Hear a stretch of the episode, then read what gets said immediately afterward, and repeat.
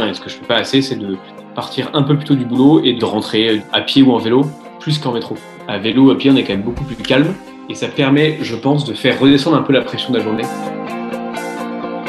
Cette notion de silence, en tout cas pour moi, aide, je pense, beaucoup à faire apaiser les choses et du coup à pouvoir prendre un peu de hauteur.